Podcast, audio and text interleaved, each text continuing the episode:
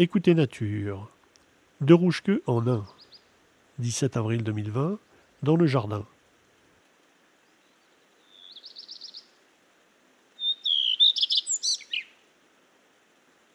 Le rouge-queue à front blanc, arrivé il y a à peine une semaine, est en premier plan. Il fait encore nuit et il chante près du lampadaire sa petite phrase enjouée.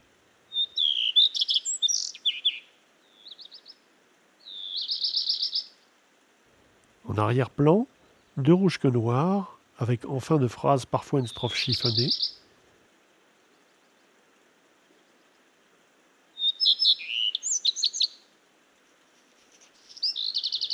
Les deux espèces cohabitent, mais remarquez comment les chants ne se chevauchent pas. Chaque oiseau écoute son voisin et chante chacun à son tour. Étonnant, non?